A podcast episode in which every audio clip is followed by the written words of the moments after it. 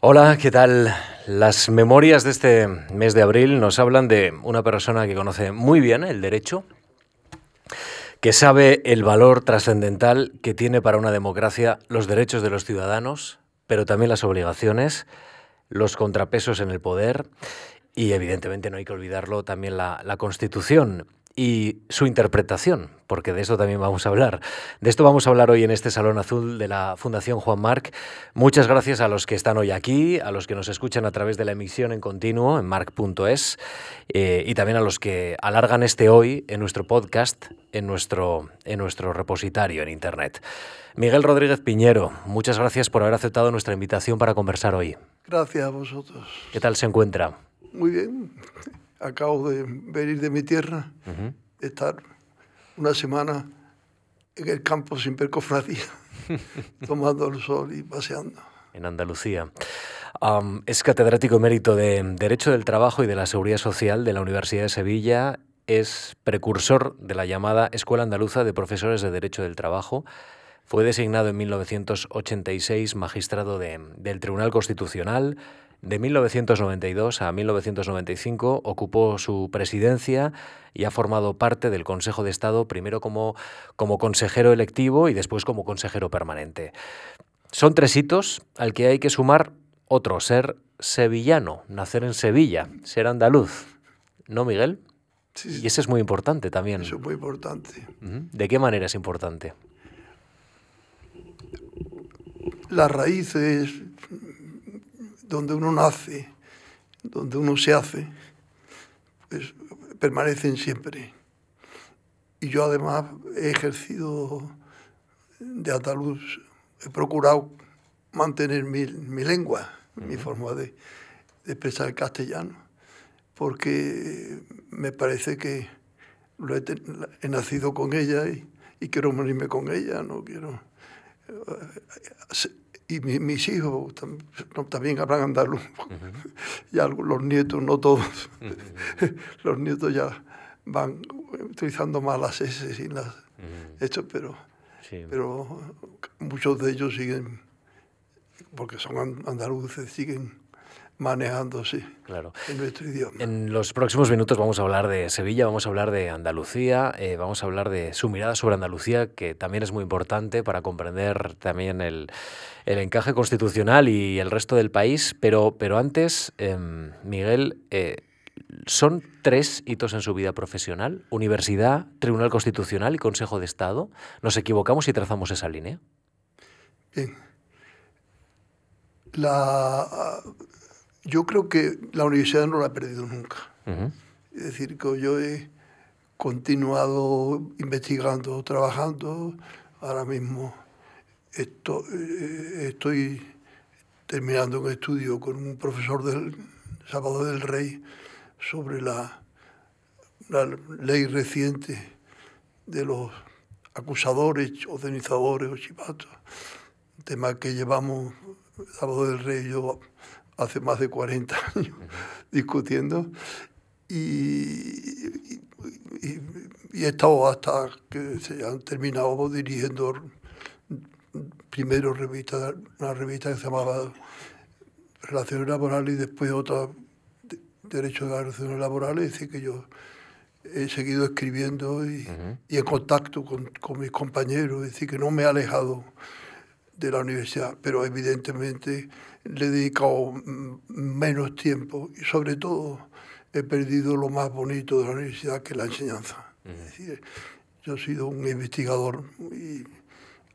a, a, a, tiempo completo, pero también he sido un enseñante a tiempo completo. Es decir, uh -huh. me ha encantado dar las clases, uh -huh. me ha encantado contar, el contacto con los estudiantes, el contacto con los estudiantes y las estudiantes, para que no pero la verdad es que eh, ese contacto lo rejuvenece a uno.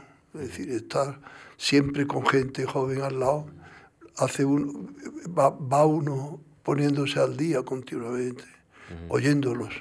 Aprende uno tanto como enseñándoles, es decir, cuáles son sus inquietudes, cuáles son sus problemas. Cuáles, uh -huh. Es decir, he sido, digamos, profesor en este sentido claro. de, de tener contacto bueno con mis alumnos y mis alumnas. Y eh, por Sevilla es raro el día que no me para alguien. Claro. De unos cuantos años yo siempre de, le digo, cátedra. ¿Tú cómo te llamas? Porque los nombres, digo, la cara me acuerdo, pero claro. Miguel, entonces, eh, em, de ser profesor no se jubila uno nunca, eh, pero ha tenido dos cargos. Uno todavía lo sigue desempeñando como consejero de Estado, pero, pero ha estado en el máximo órgano de interpretación de la Constitución. Es decir, eh, usted ha ayudado a los demás a que comprendan qué es la norma y cómo se confecciona la norma. Eh, está en un órgano que informa del buen funcionamiento o de la buena confección de las normas y ha estado en el máximo órgano que interpreta la Constitución. Y, y, de esas tareas, ¿cuál es la más relevante? ¿Cuál es la que merece una vida? Hombre, evidentemente la, la función constitucional en el momento que yo, en que yo estaba en el tribunal uh -huh. y con la gente con la que yo estaba uh -huh. en el tribunal. Es decir, es decir la, la, primer, la, la época, ese, la época de los 80 y primeros 90 fue la época en la que se inventó el derecho constitucional, la jurisprudencia constitucional. Claro. Y las personas que estaban allí, todos, todos, eran personas de gran altura. Es decir, ¿quién era el mejor civilista del país? Estaba allí. ¿Quién era el mejor romanista del país? Estaba allí.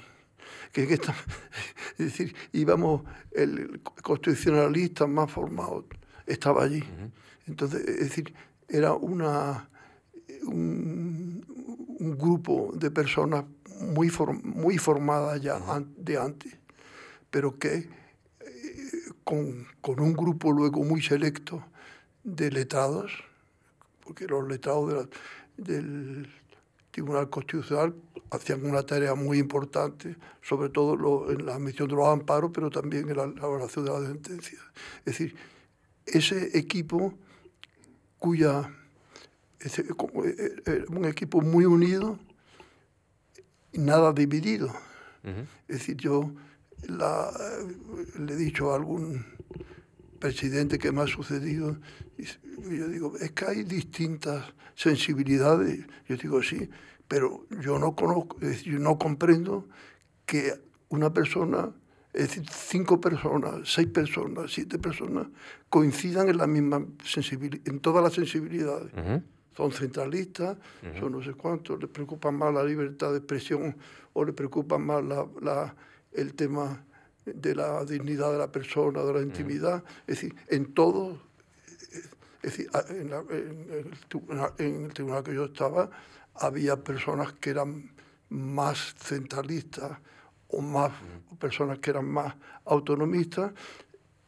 pero había personas que eran más sensibles a los derechos fundamentales que, eh, que, claro. que, otros materias. Y, y entonces y, nos encontramos, claro. y pongo un ejemplo, eh, la, hay una sentencia histórica respecto al tema de la mujer que, está, que ha sido muy olvidada.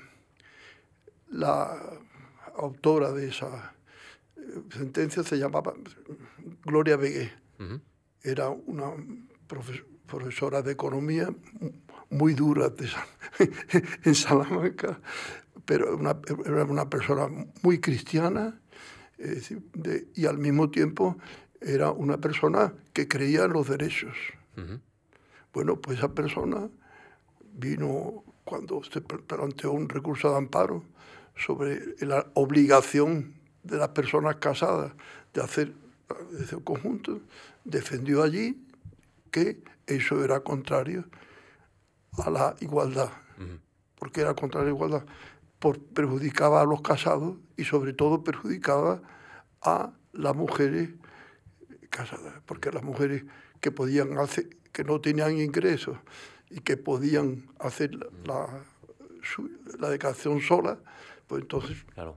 se le dan perjudicada porque resulta que mm. se juntaban los ingresos. Bueno, pues ese es el ejemplo del, contexto de la época. y profesor, e-, esa autonomía, ese grado de independencia y ese grado de preparación, ¿usted ahora lo distingue en los tribunales constitucionales que han ido después, eh, bueno, sucediéndoles a ustedes? Yo no quiero opinar sobre los tribunales constitucionales posteriores, pero yo no estaría satisfecho ahora mismo en un tribunal constitucional en el que hay divisiones permanentes.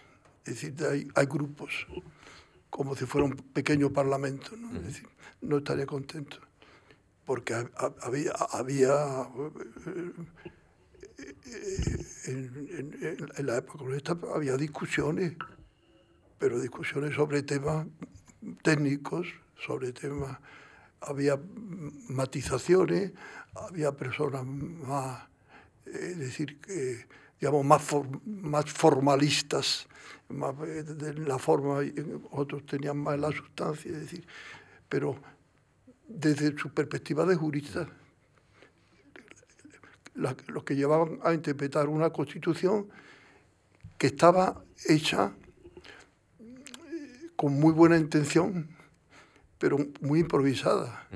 Porque, claro, la constitución fue improvisada, tenía lagunas, tenía algunas contradicciones internas, eh, el, Estado de la autonomía, la regulación del Estado de autonomía era una regulación que, en blanco que dejaba, es decir, había que reinventar y, poner un poco orden en ese, en ese mundo de la autonomía porque eh, no, no había o no, o no pudo haber voluntad política en aquel momento de dejar cerrado el tema. Claro. Y todavía no está cerrado, además. Sí, sí. decir, que Efectivamente. El tema, Profesor, ha, venido a esta mesa en la Fundación Juan Marc con, con un reconocimiento, con la insignia de eh, la medalla al mérito constitucional.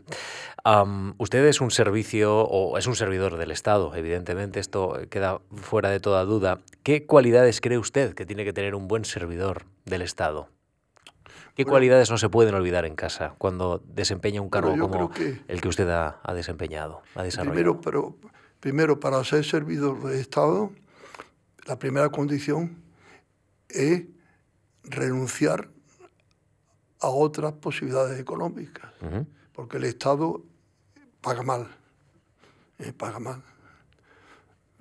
Eh, en segundo lugar, hay que creer en el Estado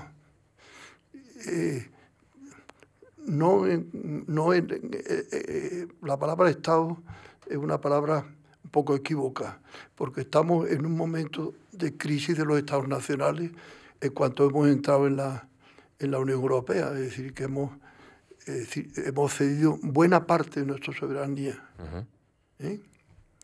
Y hemos cedido buena parte de esa soberanía a una organización que adolece, digamos, de bases democráticas. Mm, hay un parlamento, pero tiene una función, mm, digamos, eh, hace, hace muchas cosas de las que nadie se entera porque no, no, hay, no es noticiable, no se conoce. Entonces, entonces el, el, servidor del Estado, yo creo que es el servidor del pueblo. El, Estado es una, un mecanismo en, que, en el que políticamente se organiza la, soberanía popular y el pueblo. Entonces, es, servir a los ciudadanos y a las ciudadanas. ¿eh? Eh, en unos casos, incluso más a las ciudadanas, porque en la esa ha sido una de mis especialidades científicas, porque la, la, Constitución eh, en este punto hizo declaraciones enfáticas que nosotros tuvimos en el Tribunal Constitucional con, con bastante trabajo en algunos momentos que decir, que hablar de la víctima de la, de la discriminación. Es decir, que el concepto de discriminación es un concepto basado en la existencia de víctimas ¿Y, cuáles son las víctimas principales? La mayoría de la población. Claro.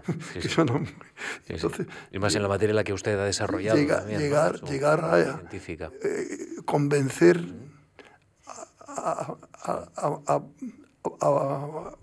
a, personas que partían ya de la mentalidad de igualdad formal. Profesor, eh, usted es su generación que ayuda a la construcción de las libertades en este país, eh, en España. Eh, ¿Han llegado a la conclusión de que esas libertades hay que defenderlas, que pueden retroceder? Porque hay muchos en este país que consideran que esto está otorgado, que son más de 40 años de libertades. Pero, pero ¿el país puede retroceder, cree usted? Eso es un peligro, no digo inminente, pero un peligro posible no solo en, España, que y, quizá, y quizás menos en España que en otros países, porque nosotros todavía recordamos, tenemos más cercanas los años de la dictadura y por eso tenemos, valorizamos, valoramos más los, la conquista de libertades. Pero creo que evidentemente la democracia, para que tenga éxito, tiene que tener éxito no solo libertades, sino en derechos. Y, no solo en derechos abstractos, sino en derechos concretos. Y dentro de esos derechos hay derechos económicos y sociales. Es decir, si tenemos un 30% de la población cerca de los niveles de pobreza, o en los niveles de pobreza, pues ese, ese tema nos tiene preocupado a todos. Y ese es un problema que hoy estamos planteando eh, fuera, también fuera de España, es decir, el problema de cómo el capitalismo no consigue, que ha tenido muchísimo éxito, no consigue, sin embargo, terminar con las desigualdades. ¿no? Decir, y la evolución de, la grande, de los grandes poderes que ya están, que existen fuera de los estados, es, una, es un peligro para la libertad. Es decir, no, no voy a mencionar, no voy a hacer propaganda de ninguna firma, pero hay multinacionales. Hemos visto aquí, en el caso en España, una multinacional importante que se nos va se, nos va con todos con todo sus derechos, es decir, no, no, lo critico, pero, pero que eso ocurre con todas las multinacionales. Ahora están en Irlanda porque la, en Irlanda, en el momento que Irlanda quieran poner más impuestos, se van a Holanda, pero ya se están yendo de Holanda, de Holanda se están yendo ya. Sí, sí. y entonces es decir que, que hay un, un shopping, una elección de, de por parte de estos poderes económicos. Entonces, los, los, estados nacionales no, no tienen fuerza suficiente frente a, esos poderes fácticos, pero sí lo puede tener la Unión Europea. Profesor, vamos a hacer un poco de memoria, si, si me permite. ¿eh? Ya sabe que este espacio es eh, recorrer la vida de nuestro invitado qué es la vida de un país y, además, eh, bueno, significar y subrayar algunos hitos importantes. Ya hemos, ya hemos subrayado algunos de, su carrera, pero eh, mencionábamos Andalucía, mencionábamos Sevilla, nace el 17 de febrero de 1935. ¿Qué recuerda? No sé si, si, es algo similar a ese verso de Machado, mi infancia son recuerdos de, de un patio de Sevilla y un huerto, un huerto donde madura el limonero. Miguel. Bueno, yo nací en plena república. Eh, cuando empezó la guerra civil, mi padre estaba de médico en un pueblo de la provincia de Huelva. Se vino para Sevilla. En Sevilla ya no había guerra, habían, eh, habían aplastado cualquier posibilidad de, de, Por tanto, aquello era estaba pacificado y pacífico. Por tanto, nosotros como niños nunca... Yo, yo, el único recuerdo que tengo de la guerra es que un día en casa nos metieron debajo de, de, la, escalera, en el hecho de la escalera, diciendo, vamos a estar aquí. Que... Dice, no, es que vienen unos aviones, nos metieron allí, no nos explicaron, pero no, no, los aviones no tiraron bombas ni nada, sino que parece que iban, que estaban amenazando, pero no llegaron, pero no había guerra y no se nos habló nunca de la guerra. fue una generación en la que la guerra no existió, existió la victoria, pero no existió la guerra. Es decir, no se contaba nada de la guerra. Mi padre tenía una medalla militar colectiva, pero jamás habló nunca de la guerra. No contó nunca ni una anécdota o que yo estuve en tal sitio, vamos, era médico militar. La guerra no existía. Y mi abuelo materno, algunas veces lo oía yo que empezaban a hablar de no sé qué, de las sacas y no sé qué, no sé cuánto, criticando. Y cuando yo llegaba yo, y eso de las sacas, niño, cállate, se callaban. y yo estaba pensando siempre, y eso de las sacas, ¿qué sería? Pues Pero digo, nosotros, fue una generación, digo, lo, lo tengo que decir, que no, que no, que no, que ignorábamos la, los hechos que ocurrieron durante la guerra, que vivíamos en, en, en la victoria, digamos, en la, paz, una paz victoriosa, y en la que eh, había una gran ocultación de lo, del pasado. Es decir, no, no se hablaba, sabíamos algo de Alfonso XIII, pero de la República no sabíamos nada y Alfonso XIII sabíamos que se había ido. Pero, pero en eh, su familia sí que había una experiencia política muy importante. Su abuelo fue el responsable del Partido Reformista en la provincia de Cádiz. Eh, fue una persona singular, y fue senador, y, una persona con mucha personalidad política ¿no? en aquel tiempo.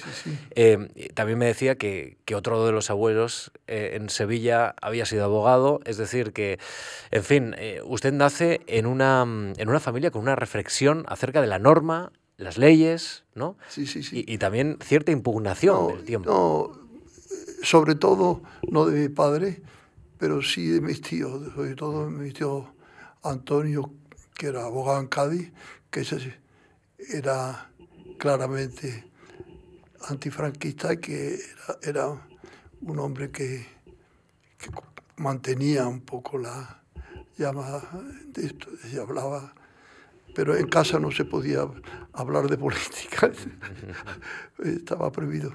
Porque mi padre era, era, era, era, curiosamente, era monárquico y era el secretario del infante don Alfonso Orleán, que era el representante de don Juan en, en España hasta el año 45-46. ¿no?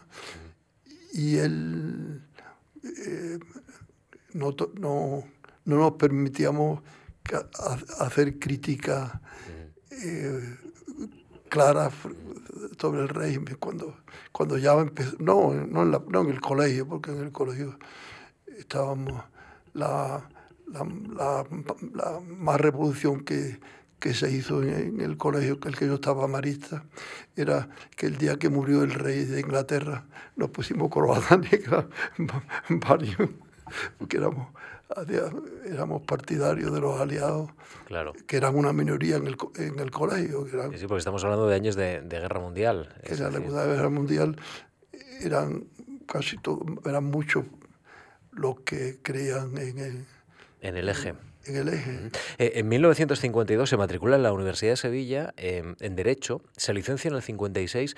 Eh, ¿Por qué Derecho? ¿Cómo nace esa necesidad de, bueno, no sé si de seguir un camino que había sido explorado por parte de la familia. Bueno, si, soy sincero, porque mi padre me dijo que yo que tenía que estudiar derecho.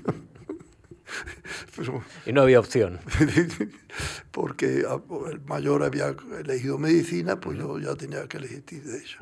Pero al fin y al cabo era una cosa normal porque por parte paterna y por parte materna era, una familia donde había muchísimos abogados. Entonces yo entré con... Y además algunos de los eh, catedráticos eran amigos de, mis tíos, etcétera, que, que, la, que, la, que para mí no, no, no fue una elección que me amargara, sino me, me, gustó desde el primer momento el derecho. ¿no? Pero, eh. pero de ser sincero es que no había opción. en la época aquella no, no había opción. En, en, 1959 obtiene el premio extraordinario de doctorado. Em, ¿Ya tenía claro que se iba a dedicar al estudio de, de la universidad eh, en aquel momento? ¿Quería dedicarse a la universidad? ¿O, o, o podría soñar con, no sé, ejercer la abogacía como parte de su familia? yo lo tuve, lo tuve claro, ¿no? Me gustaba la investigación, me habían dado, siendo alumno, un, premio García Oviedo y tal, ya eh, me, me, me, gustaba el estudio y no me gustaban las oposiciones clásicas, ni de notaría y tal, porque era la memoria, yo no me gusta memorizar, entonces ahora el problema eh, eh, era que a qué dedicarse. Sí, porque he, visto aquí en la memoria de la Fundación que en el 53 estudia los archivos parroquiales de Sevilla con derecho eclesiástico. En el 54 entra en contacto con los profesores García Oviedo y Clavero Arevalo para ir perfilando su especialidad. Y es en el 56 cuando decide que se quiere dedicar a, derecho del trabajo, ¿no? que ha sido su gran especialidad. Aquí voy a ser, voy a ser sincero yo me bueno, a mí me gustaba el derecho del trabajo, pero yo me dediqué al derecho del trabajo porque había eh, en, la, en el departamento de, bueno, la cátedra de Derecho Administrativo, varios dedicados al derecho administrativo y ya, y ninguno dedicado al derecho social.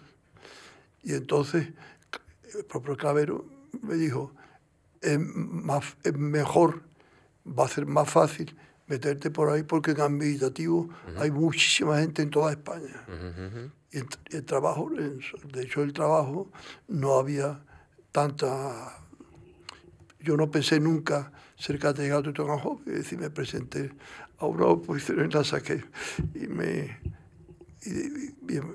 me, eso me supuso una cosa muy buena pero me supuso también limitar la posibilidad de, hacer mucho más viajes, de estar más tiempo en estancias extranjeros, etc.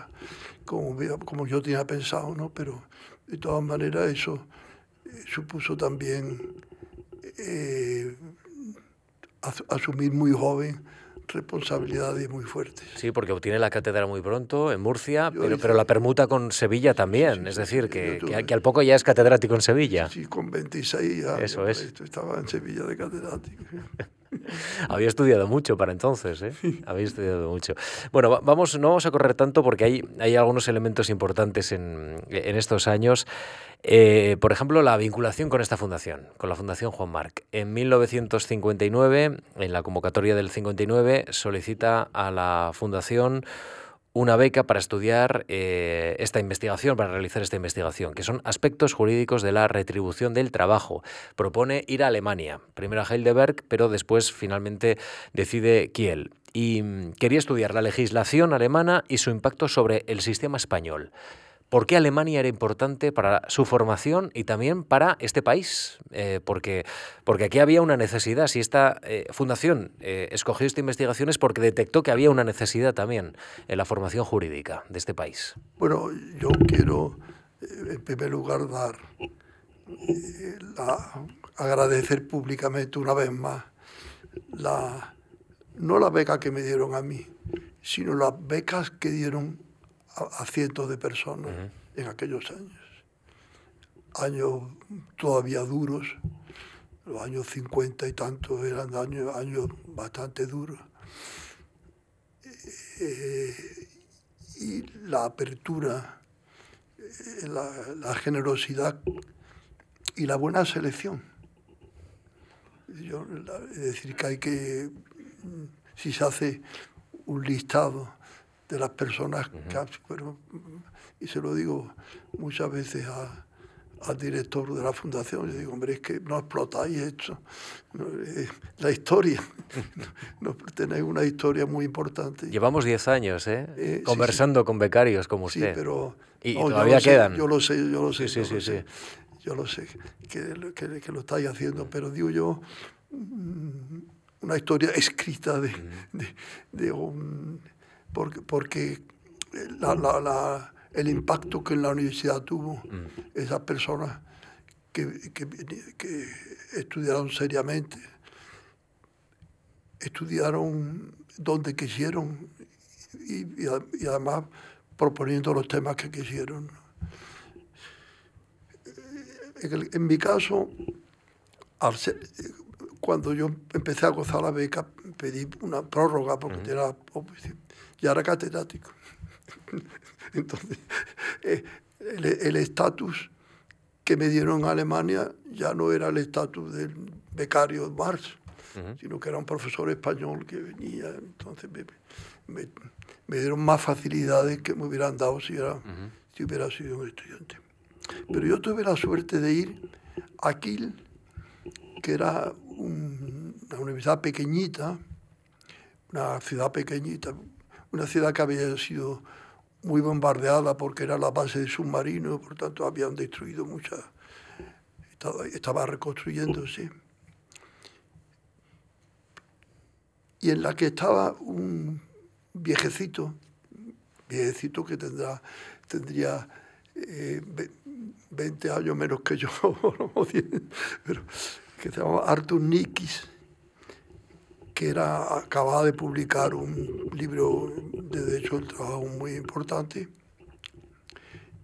y que era de los represaliados por el nazismo, porque él había sido también... Bueno, él no había sido nazi, sino fundamentalmente sus teorías habían sido utilizadas por el nazismo para montar el sistema. Este hombre, digo que estaba castigado, en un momento donde el presidente del Tribunal de,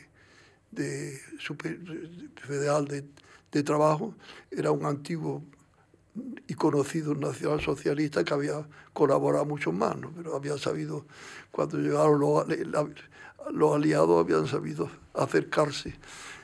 Y, había mucho, Sieber le pasaba lo mismo, estaba en Heidelberg, que era una buena, este señor le había mandado a, a y este señor, cuando yo fui a decirle lo de la retribución tal, me, me dice, no, mira, aquí, aquí lo interesante es conocer el derecho del trabajo de la época de Weimar. Constitución de Weimar, el derecho del trabajo de la época de Weimar. Porque ese es el derecho, esa, esa construcción en esos años, eh, eh, eh, hicieron de la nada el derecho del trabajo. Desde la Constitución de Weimar inventaron un derecho del trabajo para la Constitución, para el desarrollo de la Constitución. Entonces empecé a, leer y a investigar porque la biblioteca era magnífica de aquella época, es decir, que ahí no, no hubo quemas de libros en, esa, libros. Y entonces empecé a, a, a hurgar por ahí un profesor que se llamaba Hugo Senheimer, que, que era judío. El pobre murió en Ámsterdam de hambre, pero él eh, fue eh, uno, de los creadores, uno de los grandes maestros del derecho al trabajo. Había una revista que se llamaba Real de Arbeit, había muchísimas publicaciones, y entre todas ellas descubrí de pronto un libro sobre el proyecto de la ley de contratos de trabajo, un proyecto de ley de contratos de trabajo. Un libro escrito por tres profesores comentando un proyecto de ley que había hecho un jurista que era el director de la revista, se llamaba Ford. Y me encontré con una ley que era la ley de contrato de trabajo de 1931, la ley de Lago Caballero. Es decir, cuando llega Lago Caballero, hace la ley de nada más y hace la ley de contrato de trabajo. En tres meses, ¿cómo hace esto? Pues había un señor que se llamaba Palacio, que sabía alemán. y que estaba en contacto, claro. Que estaba en contacto con Alemania, ¿no? Que sí, no, sabía alemán, que estaba en contacto con Alemania, que sería socialista, eh, eh, socialista obviamente, y hacen esta ley. Eh, eh, entonces empiezo, empiezo a descubrir cada uno de los artículos de esa ley, de dónde venía, por qué venía, contra qué venía. Eso lo, tengo todo escrito, pero no, todo publicado. y entonces, claro, estuve todos esos meses investigando todo eso. Y claro, la, la, la para no me daba tiempo de presentar, aquí para la memoria presenté un, un librito sobre contrato de trabajo y relación de trabajo, que es una parte de ese programa. Pero claro, eso significó una nueva visión del derecho del trabajo, que no tiene nada que ver, porque es una visión inspirada en la Constitución de Weimar. ¿Y, esto ha servido para inspirar la legislación española? Pues hombre, ha, ha servido para que mis alumnos y, mis discípulos tuvieran una concepción del derecho del trabajo partiendo de, de, valores constitucionales, de libertades constitucionales, de la idea de la autonomía colectiva, de que, el, de que es un derecho que no es un derecho estatal como, como la concepción clásica, es decir, no un derecho estatal y un derecho colectivo, forman parte autonomía individual, autonomía colectiva. Es decir, es una, una visión distinta del derecho del trabajo.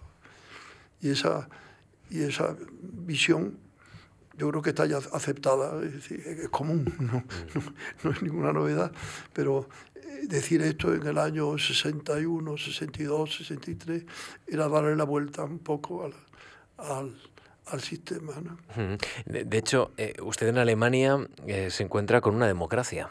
Eh, trabaja, estudia en un país democrático que salía de una guerra, todavía con divisiones, eh, bueno, con una, un, país eh, también dividido, evidentemente, la República Democrática de Alemania, la República Federal, pero claro, usted venía de un país que estaba viviendo una dictadura. ¿Cómo es ese proceso de descubrir cómo vive un país democrático y cómo le ayuda también a usted a incorporar esa visión democrática a sus intereses, a su mirada sobre cómo tiene que ser el Estado, el país, también la formación universitaria. Profesor. Pues, eh, bueno, yo tengo que decir que yo ya al extranjero había ido antes, porque había una cosa que se llamaba los campos de trabajo, que, en el SEUM. Y lo cabo, los campos de trabajo le mandaban a uno, a, dos o tres españoles a un campo de trabajo, y lo que no se daban cuenta es que uno estaba en, en Francia y estaba en, un ambiente francés. Claro. ¿eh? Y, y, ya me acuerdo que el año... Absorbiendo, ¿no? Que, que, el, el, año que yo llegué a... que estaba yo en París, bueno, cerca de París, estaba, estaba, estaba primero en Dijon y después en París, salió una encuesta de cuál era el político más, más admirado y el más odiado de Europa. Y entonces el más odiado era Franco y el más mirado era Tito. Era, realmente era curioso porque había la idea de que Tito se había enfrentado con Stalin. Entonces, y, eh, entonces ya, ya, notaba uno que, que, era, las, que las cosas eran distintas, ¿no? las relaciones eran distintas. ¿no? yo, yo la, en esto fui, bastante prematuro. También porque en Sevilla enseñaba don Manuel Jiménez Fernández, que era un catedrático de Derecho Canónico que había sido ministro de la República y que todas sus clases se dedicaba fundamentalmente a, hablar de la doctrina de la iglesia, de la ética de la iglesia, no sé qué, pero todo eso orientado como crítica, aparte de que criticaba directamente a, Fraga o al ministro, tal, lo ponía. Entonces nosotros, es una facultad donde la, la, digamos, el antifranquismo era, era bastante, estaba bastante generalizado, es decir, que la, había no es que no es que todos los profesores había bastantes profesores que eran del sistema pero que pero mm. otros había era Navarro fundamos un club de un de europeístas ya en el año, en el año cuando yo era alumno, cincuenta y tantos. Profesor, ¿le, interesó alguna vez la política eh, activamente, es decir, para participar en ella? A, mí la verdad que no, mm. nunca. Nunca. podía haber hecho una carrera política, pero nunca quise hacerla. Sí, porque muchos de sus compañeros de universidad nunca, le hicieron. Nunca, nunca quise, además, pertenecer a ningún partido político. Porque como en mi cátedra había gente de todo tipo de tendencias, pues yo quería estar, no quería tomar partido por ninguno de ellos. Hombre, en algún momento, eh, por ejemplo, vino una persona de la Internacional Socialista a hablar conmigo para ver que de los partidos socialistas que había en España, cuál era el que pensaba yo que tenía más futuro. Yo digo, bueno, pero yo creo que no es que el que más el único que es el Partido Socialista Obrero Español. Primero, la memoria histórica, porque hay gente que todavía eh, tienen en su casa escondido el carnet y segundo porque tiene unos dirigentes, unos dirigentes muy, muy valiosos, porque aunque el partido de Tierno parecía que tenía, pero eran todos diletantes, ninguno, eh, es decir, era un partido socialista donde no había, ni, no, tenían, no había ningún, ningún obrero, tenían que buscar un obrero para la reunión. y eran gente que, eran, muchos de ellos eran amigos míos, y luego se metieron en el Partido Socialista casi todos, pero que no, que era un partido de, de, poco, de poca base, mm. mientras que ellos ya tenían base. Mm. Su dedicación en el ámbito práctico de la legislación laboral y la extensión de los derechos ha sido muy, muy relevante. Profesor, fue el primer presidente del Consejo Andaluz de Relaciones Laborales. Em, el 11 de enero de 1984 se le nombra presidente de la Comisión Consultiva Nacional de Convenios Colectivos. Su trabajo como investigador se ha centrado en el campo de los derechos fundamentales en relación con el derecho del trabajo a través de, la Carta Social Europea.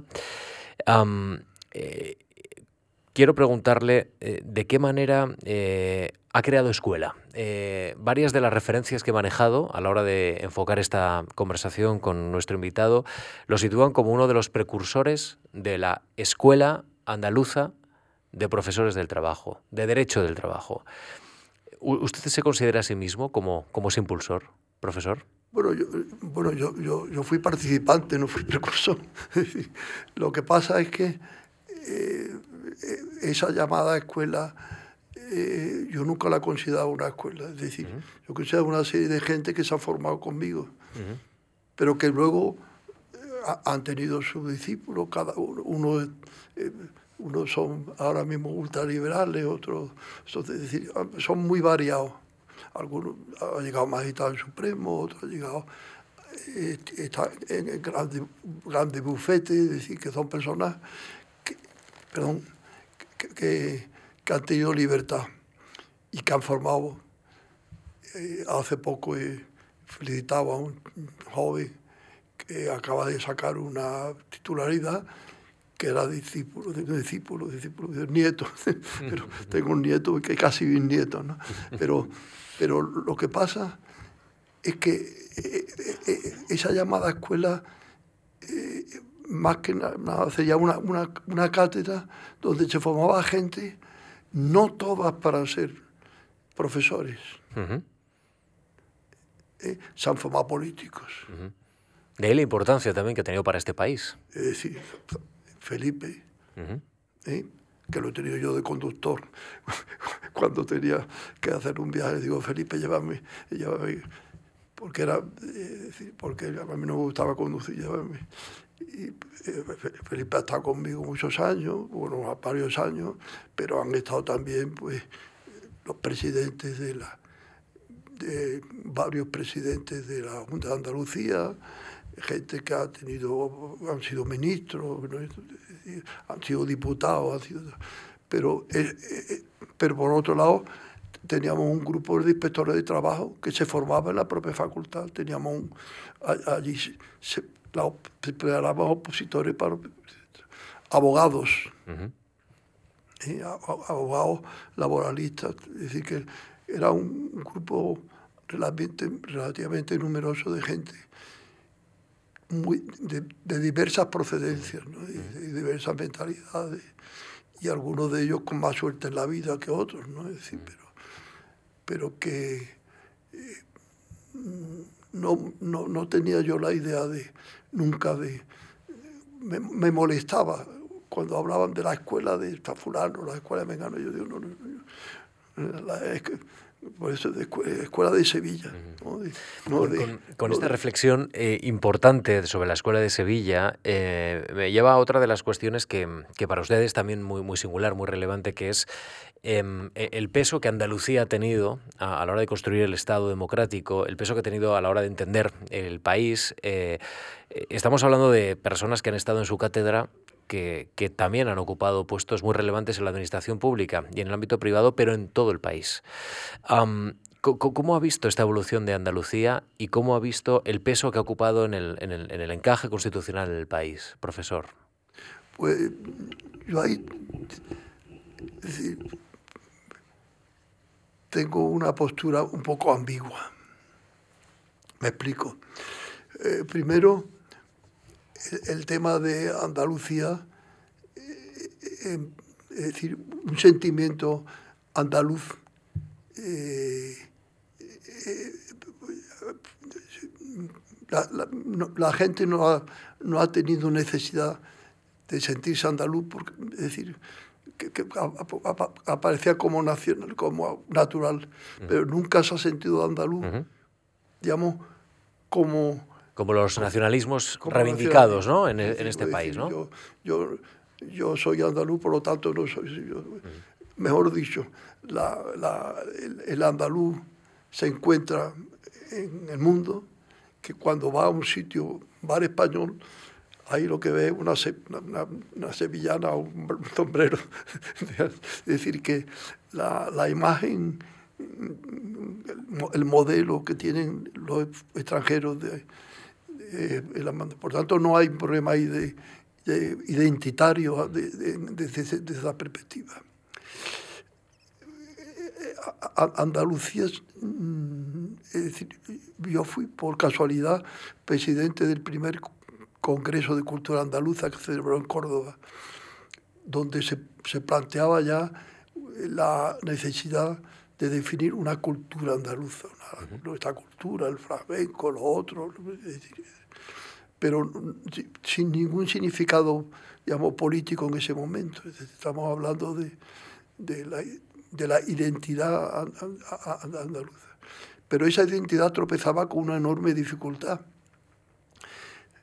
Los granaínos, como decimos nosotros. Es decir, el reino de Granada.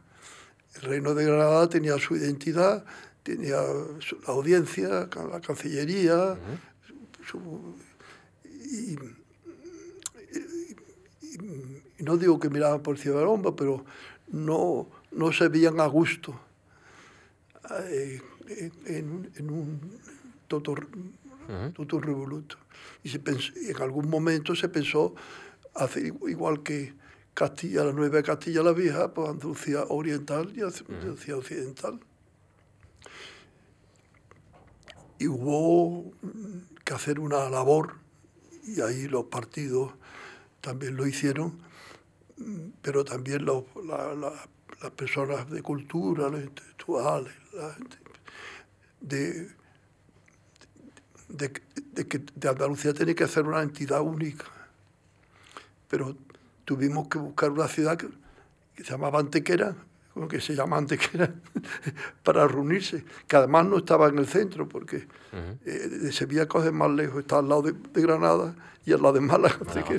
Pero, pero era un sitio un poco, sitio de encuentro. ¿eh? Y el, pacto de Antequera, hasta que se llegó ya a, configurar la idea de Andalucía, de, como entidad política. El andalucismo político, ¿qué significó en aquel momento? Cuando estaban surgiendo los nacionalismos y cuando la Constitución hablaba de nacionalidades y regiones. Y cuando había dos vías para llegar a la autonomía. Pues el deseo de entrar en la vía preferente. Pero ¿por qué entrar en la vía diferente. En la vía diferente. Bueno, los catalanes, los vascos. Bueno, los gallegos yo creo que entraron sobre todo para que no se notara tanto lo de los... Pues porque ellos se sentían diferentes. Y los andaluces lo que querían ser iguales. Entonces, el andalucismo era yo no quiero ser discriminado. Yo no quiero ser diferenciado. Yo quiero estar en la primera división, no en la segunda. Y esa fue la, toda la batalla que emprendieron los políticos y también el caso de Rafael Escudedo, de la huelga de hambre y todo eso. Estaba en esa, en esa, en esa, en esa idea, ¿no? No ser, no ser diferente. Pero es que ahora mismo no quieren ser diferentes. Nos encontramos comunidades autónomas que, ilegal, que constitucionalmente, dudosamente pueden serlo, porque la, en la Constitución estaba previsto que fueran uniones de provincia las comunidades autónomas. Se tuvo que aceptar lo de Navarra para no meterla con el País Vasco, dejar Navarra separada, pero era una, digamos, provincia foral, pero después empezaron a entrar otras, otra, otra, entonces el, mapa, el, mapa era un, mapa, es decir, se hizo unas comunidades enormes, Castilla y León, en vez de Castilla por un lado y León por otro, que hubiera sido más, más lógico. Y se hizo el disparate de crear la, la comunidad autónoma de Madrid, porque eso ha sido un, un, factor de desequilibrio político tremendo. ¿Por qué, ¿Por qué profesor? Pues fundamentalmente porque, eh, eh, porque en Estados Unidos, Washington, es un distrito federal. Es decir, si, si, se crease, hubiera sido un, Estado, tal, hubiera, es decir, la atracción. Es decir, eh, em, cualquiera persona en Sevilla que tenga aspiraciones, que tenga buenas notas y tal, a Madrid. Antes iban a Barcelona, ahora ya Madrid. Entonces, la, el, el, el, empobrecimiento de, de, personas valiosas, de, mentes de primera fila. Se, va produciendo pintores, eh, artistas, y entonces se, concentra un enorme poder político en una sola provincia. Y, eso produce un desequilibrio. Si, eh, si, si hubiera estado en, en Castilla-La Mancha, Madrid, pues la, capital de la comunidad autónoma no, no, sería la capital del reino y hubiera habido más equilibrio. entonces hay un, hay un nacionalismo, se ha convertido esto en un nacionalismo madrileño también, que, es peligroso para, para, no estoy hablando desde el punto de vista político, sino desde el punto de vista, digamos, social y económico. Es decir, concentrar, que aquí venga, que, se, que, que tengan su sede tantas empresas. No bueno para un país que, que, se va vaciando. Mm. Que se va vaciando. Entonces, el, el, el, la Constitución trajo la comunidad, la comunidad autónoma para mejorar el equilibrio territorial y sin embargo luego ha producido muchos desequilibrios territoriales. Nuestro invitado ha ocupado el puesto de presidente del Comité de Expertos de la Organización Internacional del no Trabajo. No he sido presidente, he sido miembro. Miembro. 15 años. Y en el capítulo de reconocimientos ha obtenido la Gran Cruz de la Orden de Carlos III, la Orden del Mérito Constitucional, que hoy nos acompaña, y la medalla, por ejemplo, de Andalucía. Es doctor honoris causa por las universidades de Huelva y de Ferrara eh, en Italia. ¿Son importantes los reconocimientos, Miguel? Pues yo, la verdad es que eh, mi, mi, mujer, la preocupación que tiene es que dónde lo vas a poner. ya un problema de, de sitio. A, veces son excesivos. La gente es muy generosa y entonces eh, son excesivos. Mm, pero quiero, eh, quiero citar el tema de la OIT porque me parece que es relevante. Eh, España no había tenido nunca un, representante del comité de, expertos. El comité de expertos es una especie de tribunal internacional que juzga cómo se cumplen los convenios de la OIT en todo el mundo es un observatorio eh, importante.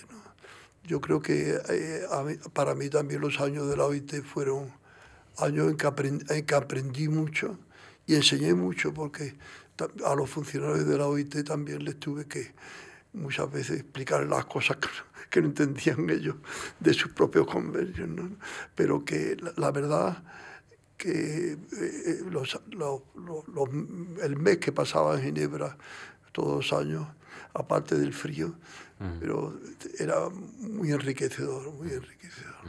Profesor, ahora cómo, cómo reparte sus horas? ¿Despacho por la mañana, despacho por la tarde, Consejo de Estado? No, el Consejo de Estado... ¿Cómo lo hace? El Consejo de Estado es un organismo que nada más que funciona por la mañana. ¿Eh? Es decir, que secretaria y tal.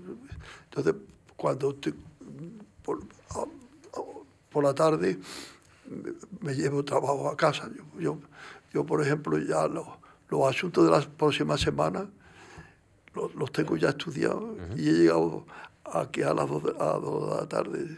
Es decir, ya los, he estado viendo. Son, eran muy fáciles, eran, eran muchos eran míos. Pero que eh, eso, eso permite que luego toda la semana la tenga para cosas de consejo, para cosas de estudio, para cosas de trabajo, con, contactos nacionales, contactos internacionales que los mantengo, aunque desgraciadamente ya sé de mi generación se van muriendo demasiado, ¿no? Es decir, que, que de la, decir, que la, cada, cada, los italianos que organizan está muy bien, me mandan, de pronto ha fallecido fulano, hombre, ha fallecido mengano, mm. se van muriendo muchos viejos amigos, ¿no? Pero los que quedamos por lo menos tenemos que seguir no, digo dando ejemplo, pero animando a la gente, animadores. Yo creo que a nuestra edad debemos ser más animadores que, actores, ¿no? decirle, orientar a la gente, ayudarle, animarle y motivarlos, porque, porque eh, hoy la, la, universidad está en una situación, la universidad pública está en una situación difícil hay una mucha mediocridad, hay, hay poco... La, cuando había oposiciones nacionales con seis ejercicios, pues había que... Pero cuando, cuando va uno a hacer oposición y el único opositor y, en el tribunal están todos amigos, pues entonces eh, eh, yo creo que la, que la universidad pública, si quiere si quiere mantenerse, tiene que hacer un esfuerzo grande, porque si no las universidades privadas van a ocupar muchos espacios. No porque sean mejores, sino simplemente porque eh, cuidan más al alumno, dan, más facilidades, utilizan metodologías más modernas y sobre todo controlan mucho más al profesorado. Y aquí, en la universidad pública, hay profesores descontrolados. Mm. Es decir, que, que, una, que, que, es buen profesor porque quiere ser buen profesor y que y el mal profesor cobra igual y nadie le dice nada. Miguel Rodríguez Piñero y, Bravo Ferrer, le agradezco mucho que, se haya acercado hasta estos micrófonos de la Fundación Juan Marc. Ha sido un gusto conocerle y una oportunidad poder conversar con, usted y habernos eh, bueno, pues introducido en su figura, en su trayectoria y, además en, sus planteamientos de cómo ha ido también cambiando pues un país, un país que se está construyendo día a día ¿eh? y en el que hay que defender, como dice usted bien, las, las libertades. No hay que ser que un día pues, pues se retroceda. Profesor, ha sido un placer conversar con usted. Gracias de verdad. ¿eh? Muchas gracias y muchas gracias a la Fundación Juan Mar también por esta invitación. Y gracias a ustedes que se han acercado hasta el Salón Azul. Gracias.